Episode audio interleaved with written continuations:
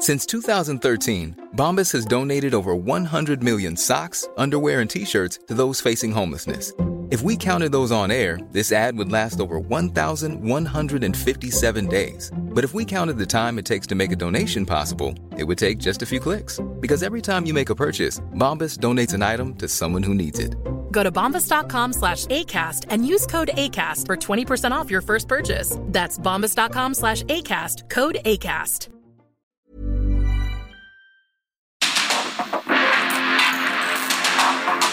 Porque el mundo actual no se entendería sin la economía, las finanzas y los negocios. Acompaña a Mario Maldonado, el columnista de negocios más joven y objetivo del periodismo financiero en su programa. Bitácora de negocios. Les traemos una oportunidad exclusiva. Dos unidades únicas en México de nivel 5 de blindaje. Llévate una Ford Expedition Limited 2022 o una Ford Expedition Max 2022. Entrega inmediata. Llámanos al 5521-2840-71 o visita nuestra agencia en Calzada de la Viga 1880, Mexicalcingo, Iztapalapa, 09099, Ciudad de México solamente en Ford Calzada La Viga. Aprovecha.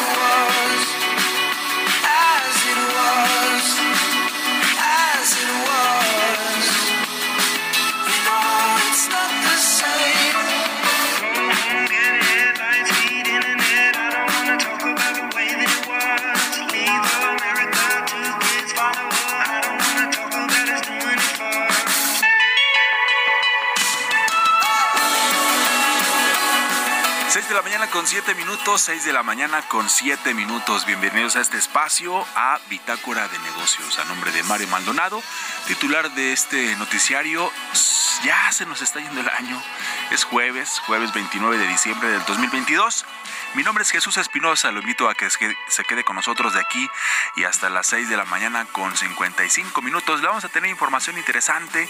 Ya hay menos información, por supuesto. Es muy normal a estas alturas del año, cuando estamos a punto de despedir este 2022. Pero por supuesto, le vamos a tener lo más reciente, lo último, lo que ha sucedido en las últimas horas, en los últimos minutos en cuestión de economía, finanzas, negocios y entre otros temas importantes, temas importantes que se han eh, dado a conocer en esta semana. Por ejemplo, vamos a estar revisando las declaraciones del presidente Andrés Manuel López Obrador en cuestión de el sistema de salud de nuestro país, que el presidente volvió a hablar de él y volvió a decir e insistió en que tendremos para el próximo 2023, a finales del 2023, un sistema de salud como el de Dinamarca. O dijo el presidente, o aún mejor que el de Dinamarca. Vamos a estar analizándolo un poquito más adelante. Por lo pronto, empezamos con música, como todos los días, música en esta mañana. Hemos estado escuchando esta semana a las mejores canciones de este 2022 que le decía que ya está agonizando. Esta elección o este playlist es de acuerdo a la plataforma Spotify y es el caso de esta, esta canción interpretada por el cantautor británico Harry Styles.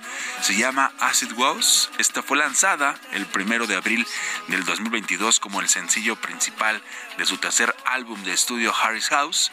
Y esta canción también fue escrita por, por el mismo cantante junto a los productores y bueno, también debutó en la cima del Billboard Hot 100 en los Estados Unidos logrando el segundo sencillo número uno para Styles en dicho país y pasó 15 semanas, 15 semanas estuvo, eso sí, no consecutivas, en la cima del listado, convirtiéndose en el cuarto sencillo número uno con más semanas en la historia de la lista de Estados Unidos y el de mayor duración por un artista británico. Además de estas 15 semanas en el primer puesto, se mantuvo otras 14 semanas en los primeros tres lugares, logrando ser el éxito top 3 de mayor duración en la historia del Hot 100 con 29 semanas. Así que estuvo sonando mucho esta canción a lo largo de este 2022 por todas partes y por eso es que Spotify la incluyó en su lista de las canciones más escuchadas en este año. Así que vamos a estarlo escuchando y para la información que le tendremos hoy, vamos a presentarle más adelante, ya le decía, una entrevista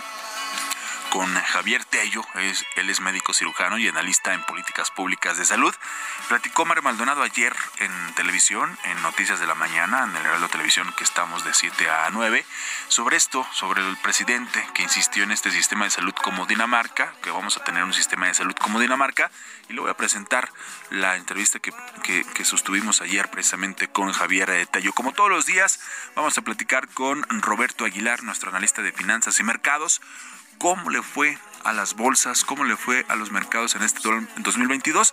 Vamos a hacer un corte de caja y vamos a estar revisando eh, casi casi como una radiografía de cómo le fue a los mercados en este año. Y también vamos a platicar como cada jueves con Gerardo Flores, él es economista especializado en análisis de políticas públicas sobre los pendientes, precisamente los pendientes de la administración del presidente Andrés Manuel López Obrador, esto en materia de tecnologías de la información y también de telecomunicaciones, con todo este programa de Internet para todos, qué pasa con la red 5G, etcétera, lo vamos a estar platicando y también desglosando con Gerardo Flores. Así que quédese con nosotros y también vamos a estar platicando un poquito de las plataformas de streaming, estas plataformas de streaming que tomaron fuerza a partir de esta pandemia del COVID-19 que apareció en el 2019 y que empezó a tomar fuerza en nuestro país, en México, eh, a principios del 2020 y que estas plataformas pues se volvieron como una salida o una distracción, tomaron fuerza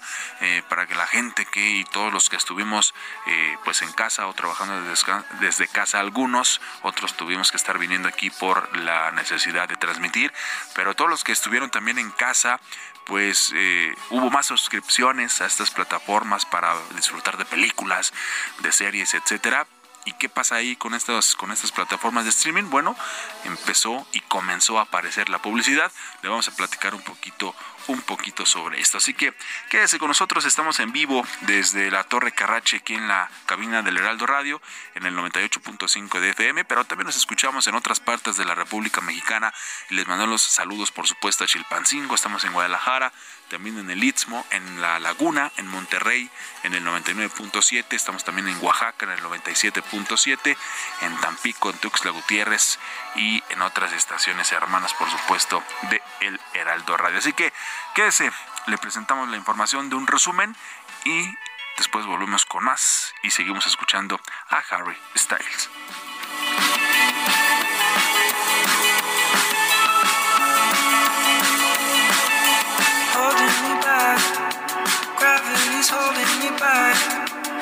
Want you to hold out the palm of your hand. Why don't we leave it that?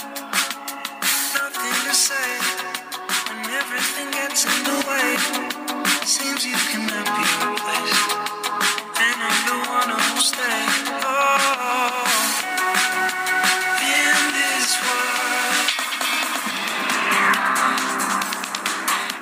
Presidente Andrés Manuel López Obrador pidió a su homólogo estadounidense Joe Biden que el avión en el que llegará a México para participar en la cumbre de líderes de América del Norte aterrice en el Aeropuerto Internacional Felipe Ángeles.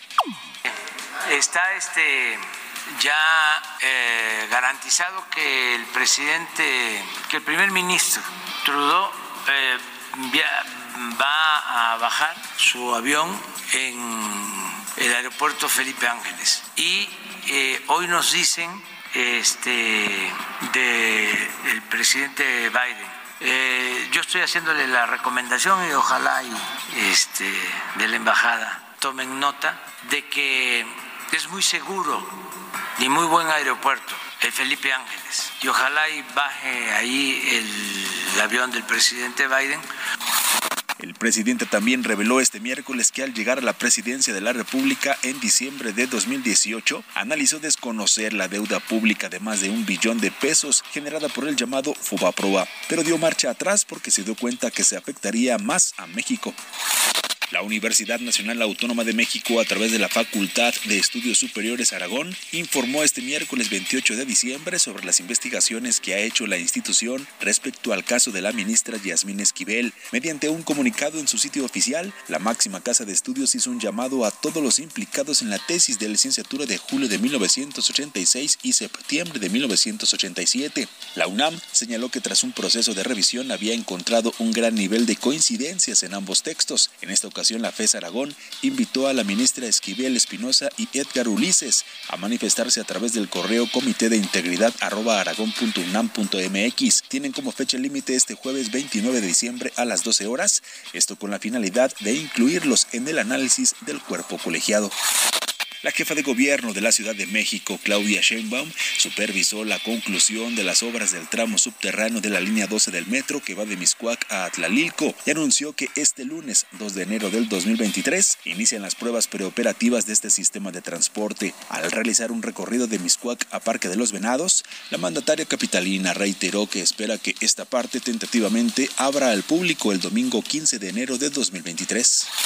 La Secretaría de Movilidad Capitalina explicó que la falla que tuvo el tren ligero se debió a un corte de cable por las bajas temperaturas que hay en la Ciudad de México. Asimismo explicó que ya están revisando la condición de la catenaria del cable de dicho sistema de transporte público. En representación de Claudia Sheinbaum, jefa de gobierno de la Ciudad de México, José Luis Rodríguez Díaz de León, titular de la Secretaría del Trabajo y Fomento al Empleo, llevó a cabo la entrega de apoyos para consolidar fuentes de empleo autónomos a 318 personas beneficiarias del programa social Empleate.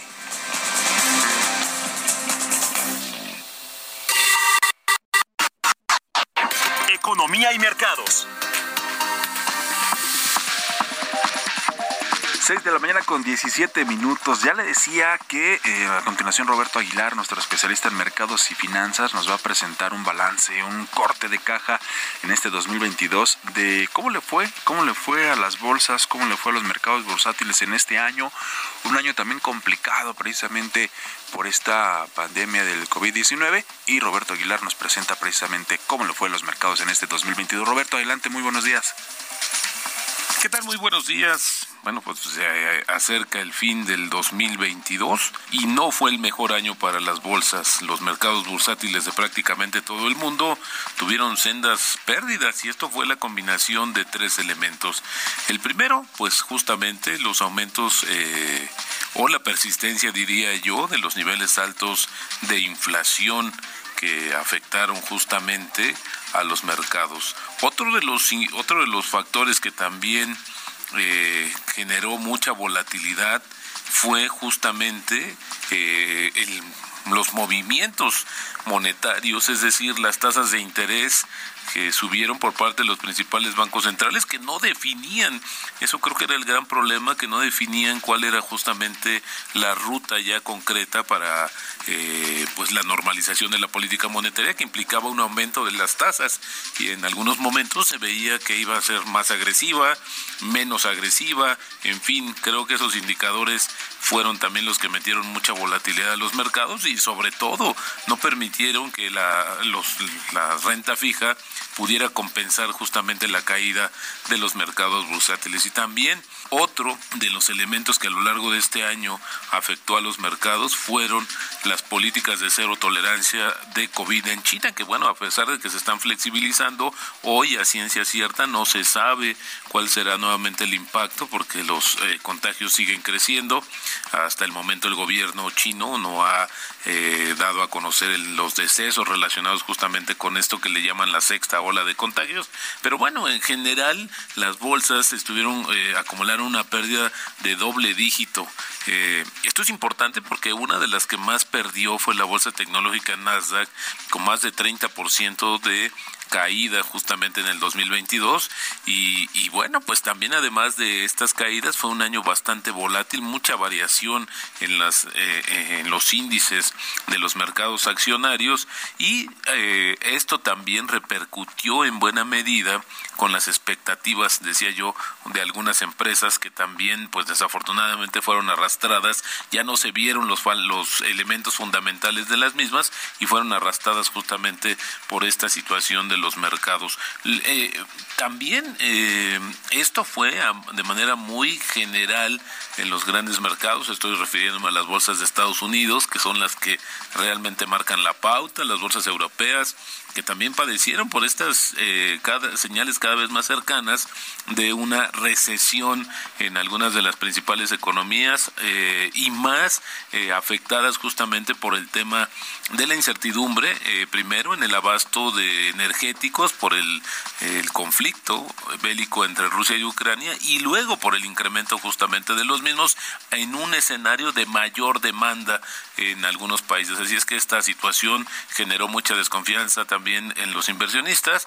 y también los niveles inflacionarios pues tuvieron que de alguna u otra manera repercutirse a través de los precios o en su caso eh, algunos países también eh, pues eh, tuvieron que tomar decisiones en términos de ayudas eh, desde el punto de vista fiscal eh, con mucho, mucho dinero para tratar de compensar o amortiguar los efectos de la inflación y esto pues obviamente todas estas situaciones no son ajenas a los mercados eh, bursátiles y también tuvieron esa lectura.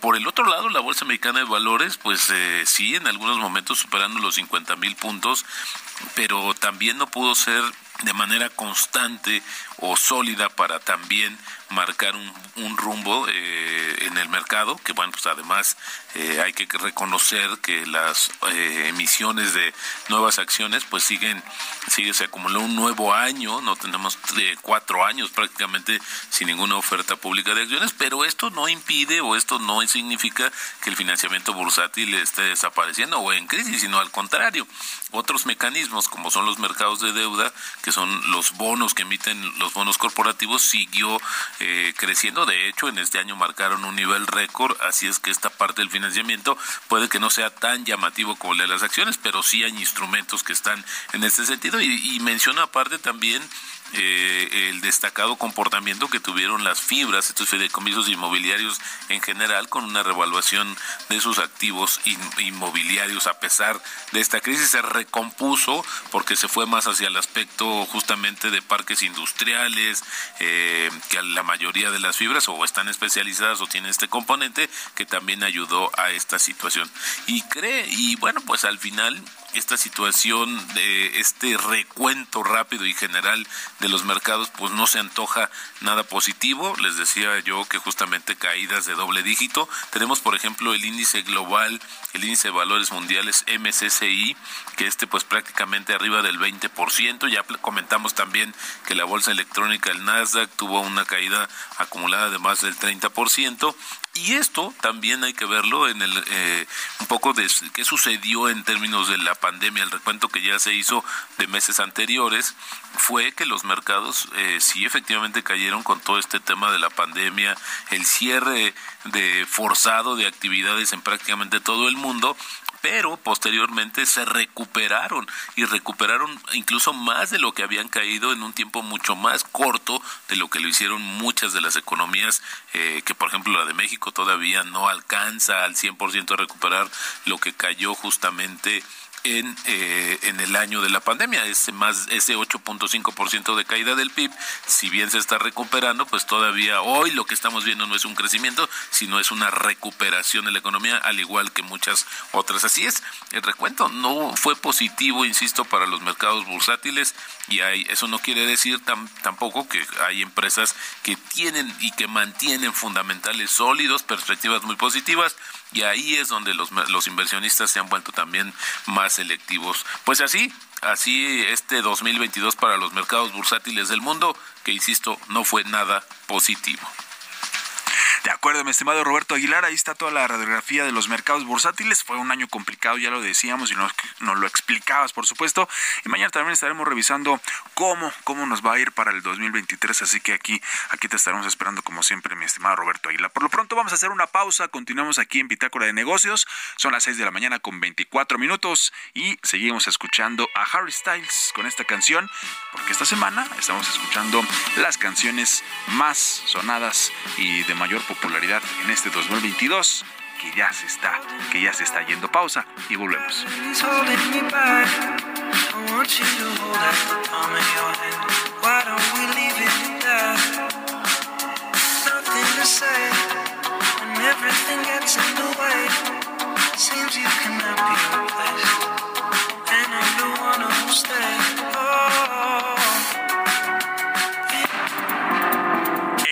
Continuamos con la información más relevante del mundo financiero en Bitácora de Negocios con Mario Maldonado. Regresamos.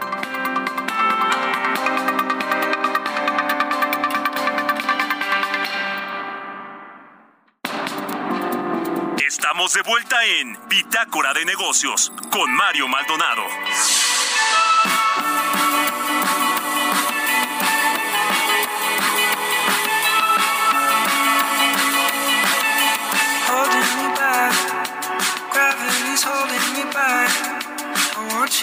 You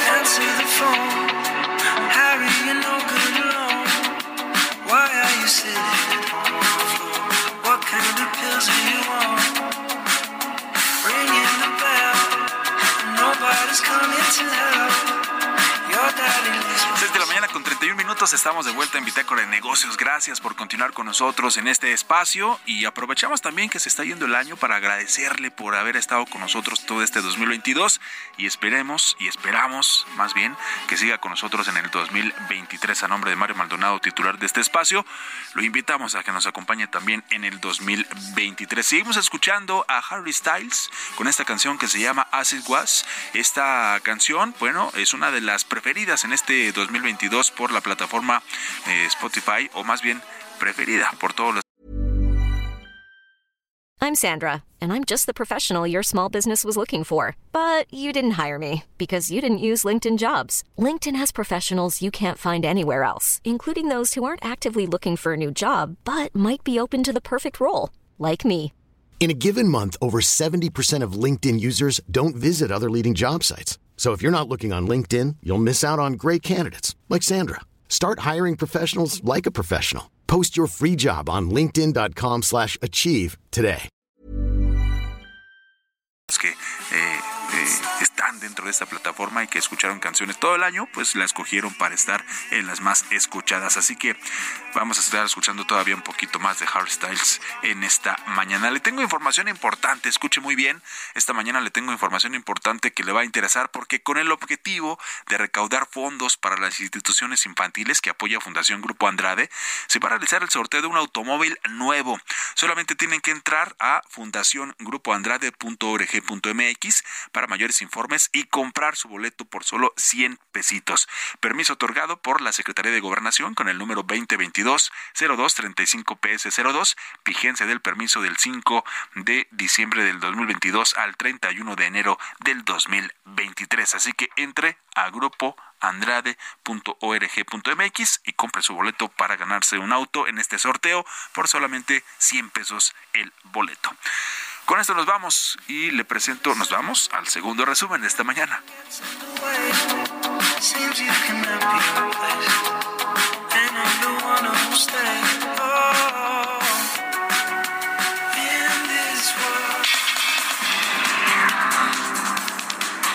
Secretaría de Agricultura y Desarrollo Rural dio a conocer las disposiciones generales de las reglas de operación que la regirán y entrarán en vigor el primero de enero de 2023, esquema que considera los mecanismos de evaluación de resultados y rendición de cuentas. En el diario oficial de la Federación, la CEDER, expuso que en evaluación de programas se deberán someter a una revisión externa, de acuerdo con los términos de la Secretaría de Hacienda y el Consejo Nacional de Evaluación de la Política de Desarrollo Social. El impuesto especial sobre producción y servicios a gasolina, refrescos y cigarros, que estará vigente a partir del 1 de enero de 2023, tendrá un incremento nominal de 7.79%. La Secretaría de Hacienda informó a través del Diario Oficial de la Federación que la actualización de tarifas se lleva a cabo de acuerdo a lo dispuesto en el artículo 17A del Código Fiscal de la Federación. Se elevará desde el 7.35% que se aplicó en 2022. El sector de instituciones de tecnología financiera, conocidas como fintech, no constituyen una fuente de riesgo sistémico en nuestro país, así lo refirió el Banco de México. Si bien es un sector que ya muestra un crecimiento, representa un porcentaje menor en el sistema financiero, con 44 que están autorizadas bajo los términos de la ley para regular a las instituciones de tecnología financiera, según el diario oficial de la Federación, hasta el 12 de diciembre. Tras dos años de pandemia por COVID-19, este 31 de diciembre se reanudan los conciertos con motivo del fin de año en la Ciudad de México. La jefa de gobierno, Claudia Sheinbaum, reiteró que el sábado a las 21.30 horas, Los Ángeles Azules ofrecerán un concierto en el Ángel de la Independencia.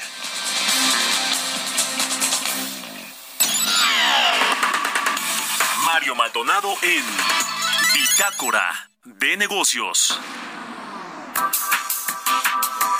Ya le decía al inicio, ya le decía al inicio sobre estas declaraciones del presidente Andrés Manuel López Obrador de que tendremos para el próximo año o a finales del próximo año un sistema de salud como el de Dinamarca.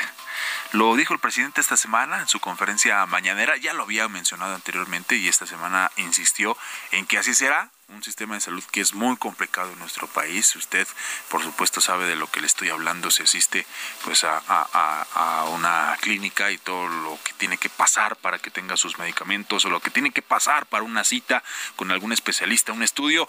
En fin, es un desastre el sistema de salud en la actualidad, pero el presidente insiste en que el próximo año lo tendremos como el de Dinamarca. Vamos a recordar cómo lo dijo en esta semana el presidente.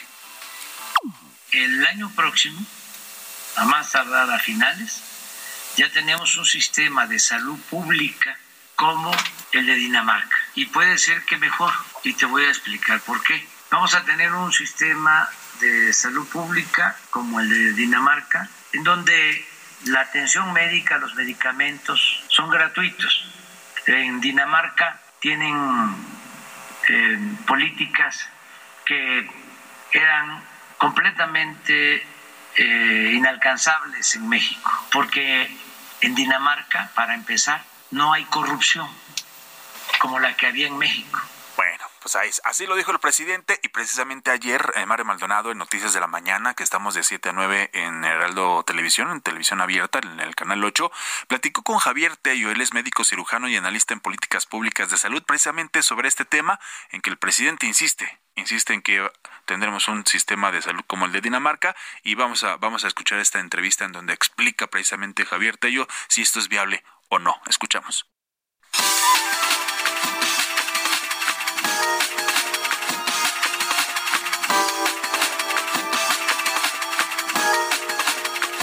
Hacerlo con Javier Tello. Él es médico cirujano y analista en temas de políticas públicas del sector salud. ¿Cómo estás, Javier? Buenos días. Muy buenos días, qué gusto saludarlos. Igualmente.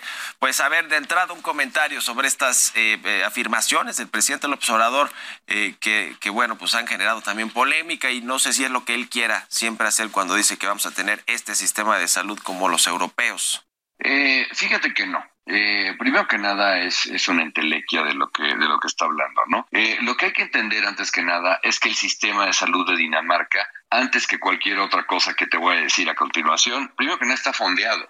Es un sistema que se basa en una inversión enorme eh, en salud. Aproximadamente los daneses están dándole cerca de cinco mil 400 dólares por habitante de inversión gubernamental, mientras que el gobierno mexicano apenas si da 640 dólares por habitante. Entonces, lo primero que necesitamos es que estos fondos se más que octopliquen o algo por el estilo, ¿no? Porque sencillamente no hay dinero. Número dos, en Dinamarca eh, la gente paga de su bolsillo porque siempre pagas de tu bolsillo. Es un imposible que existan los sistemas gratuitos, pero el equivalente al 1.2% del Producto Interno Bruto sobre salud, mientras que el gasto de bolsillo en México que es de los es el más alto, perdón, de la OCDE eh, en relación al producto interno bruto, estamos en casi el doble, en 2.4%.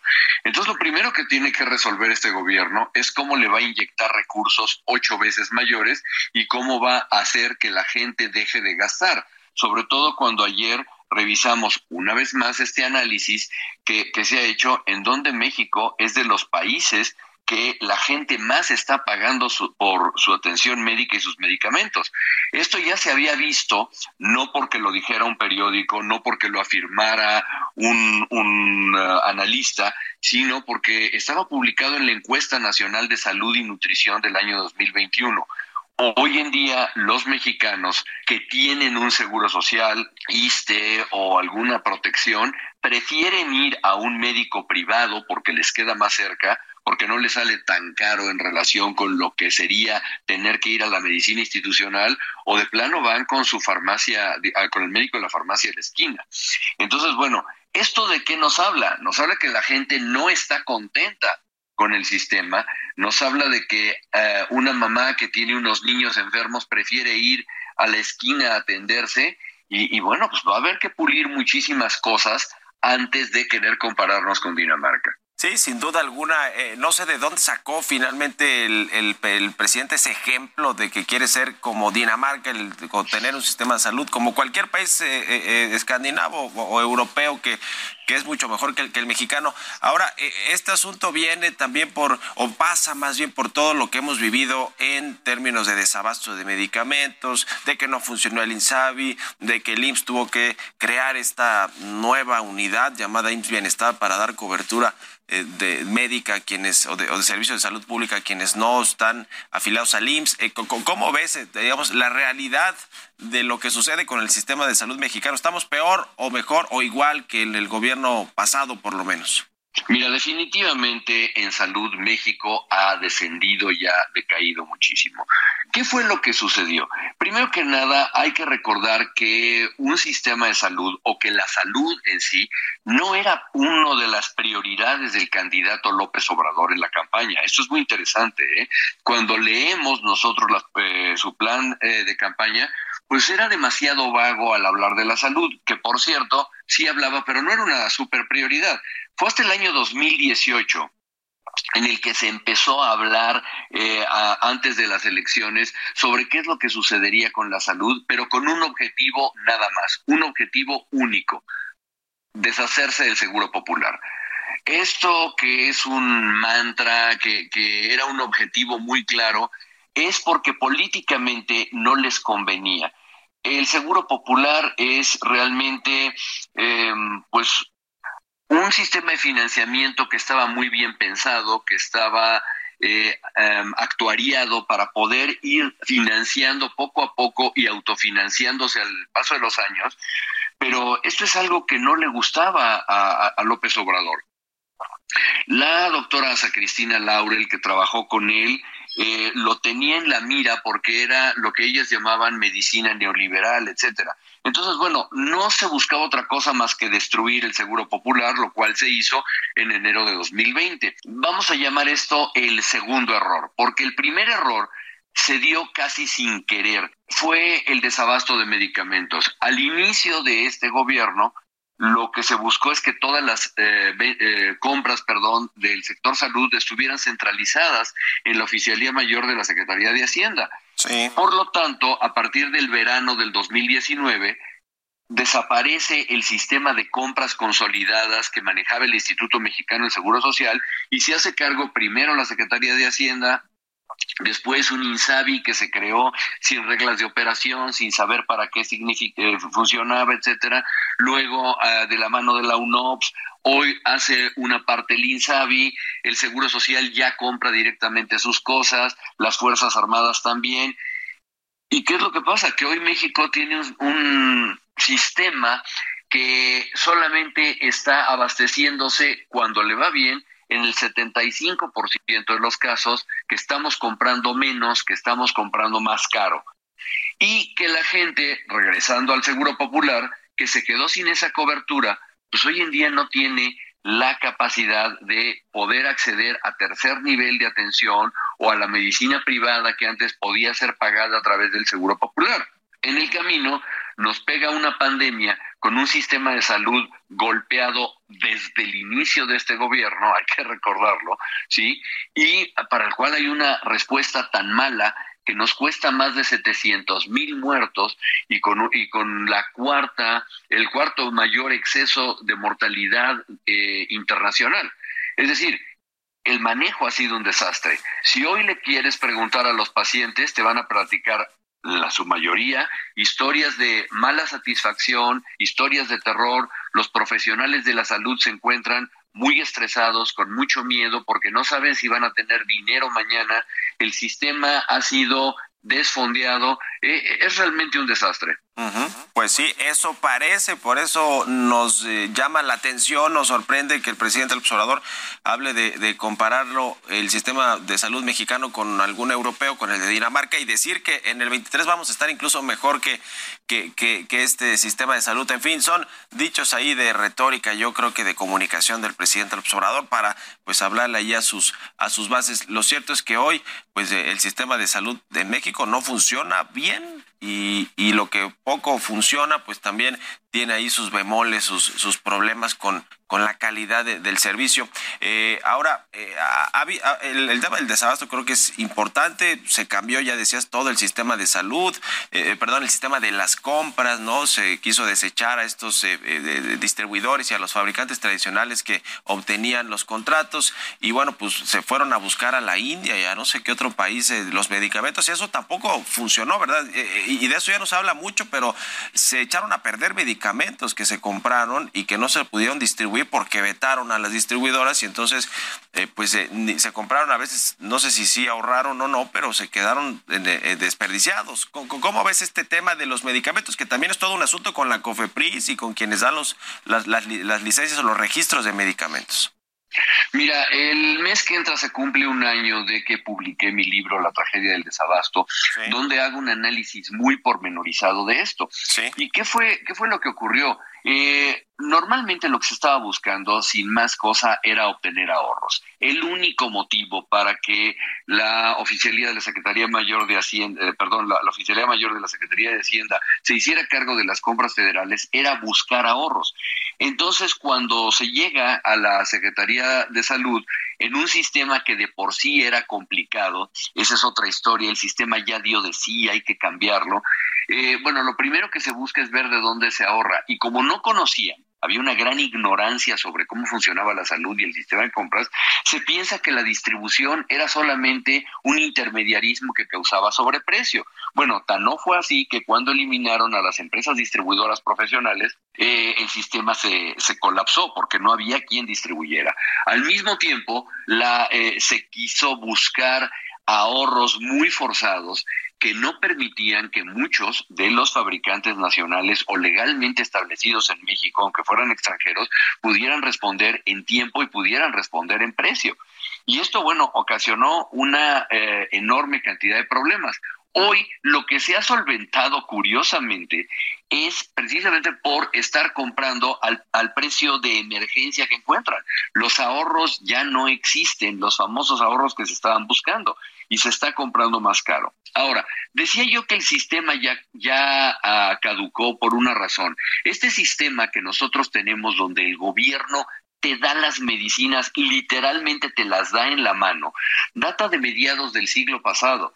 Ya es un sistema que como vimos, es complicadísimo y que está generando grandes fallas. Tal vez es el momento de empezar a pensar, ahora sí como en Dinamarca, como en Europa, como en muchos países, donde en ninguno de ellos el gobierno te da físicamente las medicinas en la mano. Vas a una, a, un, a una clínica o vas al consultorio más cercano, que por cierto el gobierno le paga a un médico particular para que te atienda, y tú te cruzas a la farmacia de la esquina y te dan uno de los medicamentos del mostrador, como a toda la gente. La única diferencia es que el gobierno paga. ¿Sí? Entonces, cuando tú hablas de universalidad en salud, lo que estás buscando es que toda la gente tenga servicio médico, no que le estés dando tú directamente a la gente el servicio médico, o que le pagues sus medicamentos a la gente, donde por cierto en Dinamarca no te van a pagar los primeros 540 dólares en el año, ¿eh? Esos los pagan todos los daneses de su bolsillo. Sí, sí, sí. Entonces, es un sistema que ya tenemos nosotros anticuado. Hay muchísimas cosas por arreglar antes que hacer este tipo de promesas. Ya.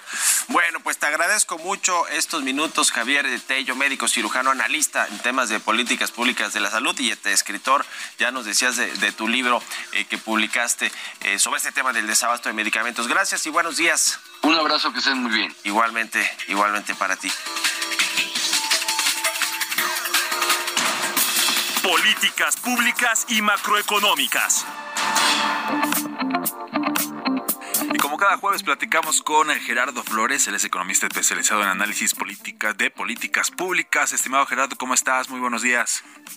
Muy buenos días, Jesús. Un saludo para ti, para todo el auditorio. Igualmente, muchas gracias. La última del año y precisamente vamos a platicar más sobre este gobierno, sobre el gobierno del presidente Andrés Manuel López Obrador, pero de estos pendientes que tiene en materia de tecnologías de la información y también en telecomunicaciones, Gerardo.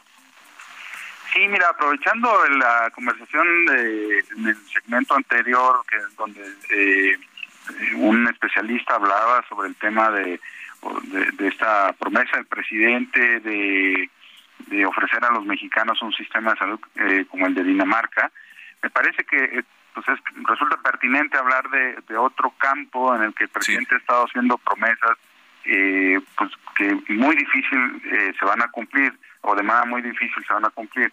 me refiero al caso de, de ofrecer una señal de internet en todo el territorio nacional, que el presidente ha estado recorriendo su promesa, primero si mal no recuerdo, en 2020 decía que en 2021 se iba a lograr, luego que en 2022, y la última promesa que ha hecho es que en 2023. Exactamente cuándo, no lo sabemos, pero él ha señalado que en 2023 vamos a tener eh, Internet en todo el país, aunque la, en la última, eh, en el último anuncio, ya le cambió un poco a la promesa, ahora habla de internet gratuito en plazas eh, públicas, escuelas, hospitales, ¿no? Que eso hay que decir, además es una es un programa que ya tenía en marcha el gobierno anterior.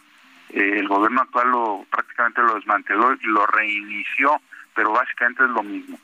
Eh, sí, sí, sí.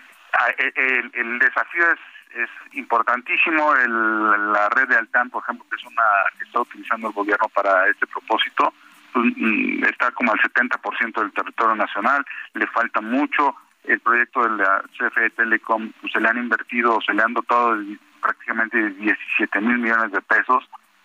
no sabemos qué han hecho exactamente con ellos. Eh, le falta eh, desplegar muchísima infraestructura que han prometido que van a instalar prácticamente toda en 2023. Habrá que ver. El presidente habla de 5.000 antenas. Creo que CFE tiene previsto más bien instalar 2.800. Eh, habrá que ver si logran pues, instalar 2.800 antenas de aquí al, al 2023, ¿no? Eh, luego en ciberseguridad, eh, tenemos una, pues vimos este año como la Secretaría de Defensa Nacional fue víctima de un hackeo importante. Eso lo que eh, puso de manifiesto es que México no tiene un andamiaje legal adecuado para hacer frente a estas situaciones. Eh, el Congreso, pues hay que decirlo, está retrasado en, el, en, legislar sobre la materia. El gobierno de la República no ha propuesto una serie de políticas sobre el tema eh, y seguimos igual, no se ha avanzado. entonces, pues ahí hay un gran pendiente. Y luego, pues por lo que hace a la promoción, por ejemplo, de de un ecosistema 5G donde eh, no solo las personas sino las cosas también empiezan a conectarse con mayor eh, digamos intensidad a una red de telecomunicaciones pues y al hablar de cosas hablo de dispositivos hogareños no como refrigeradores estufas eh, hornos eh, la luz las persianas. Digo obviamente estoy hablando de hogares quizá de clase alta eh, pero hay muchas otras funciones de la vida cotidiana que se pueden facilitar y que pueden para conectarnos a una red de telecomunicaciones. En ese aspecto del ecosistema 5G, pues no hay una política clara, no hay eh, nada eh, escrito ni publicado que haga pensar que, el gobierno está eh, tiene un plan para impulsar de lleno pues la adopción de la 5G en México. Entonces, en telecomunicaciones y en ciberseguridad, yo te diría, hay grandes pendientes, veremos qué, qué implementa el gobierno en 2023, pero pues yo lo veo complicado, Está complicado. de la misma manera que, que ofrecer un sistema de salud como el de Dinamarca. ¿no? Exactamente, pues está complicado, fueron los compromisos que, hizo el presidente y él sigue insistiendo que el próximo año, ¿no? De hecho, la semana pasada en su gira por Durango hablaba precisamente de que, de que ya vio que no es tan fácil llevar internet para todos, sobre todo en las comunidades alejadas, pero que aún así tiene el compromiso de que el próximo año lo va a cumplir y bueno, pues ya estaremos, ya lo estaremos analizando como siempre, Gerardo, muchas gracias y también eh, gracias, feliz año adelantado, ya estamos a punto de recibir el 2023. Gracias por tu trabajo, por tu colaboración como siempre en Bitácora y nos escuchamos el próximo año. Muchas gracias Jesús, saludo para todos, un abrazo para todos, para todo el equipo de Bitácora de Negocios y también desde luego mis mejores deseos para todo el auditorio. Muchas gracias. Igualmente también para ti. Con esto nos despedimos. Gracias a nombre de Mario Maldonado, titular de Bitácora de Negocios. Los escuchamos mañana aquí en punto de las seis. Mi nombre es Jesús Espinosa y gracias a Kike que estuvo hoy aquí, no solamente en la consola de audio, sino también ayudándome con la producción. El DJ Kike, por favor ya ya, ya no la riegues. Gracias, nos escuchamos mañana. Quédese con Sergio y Lupita. Con Lupita Juárez, que está, que está ya aquí, afuera de cabina, esperando entrar. Ya nos vamos, Lupita, para que entres. Hasta mañana. Esto fue Bitácora de Negocios con Mario Maldonado.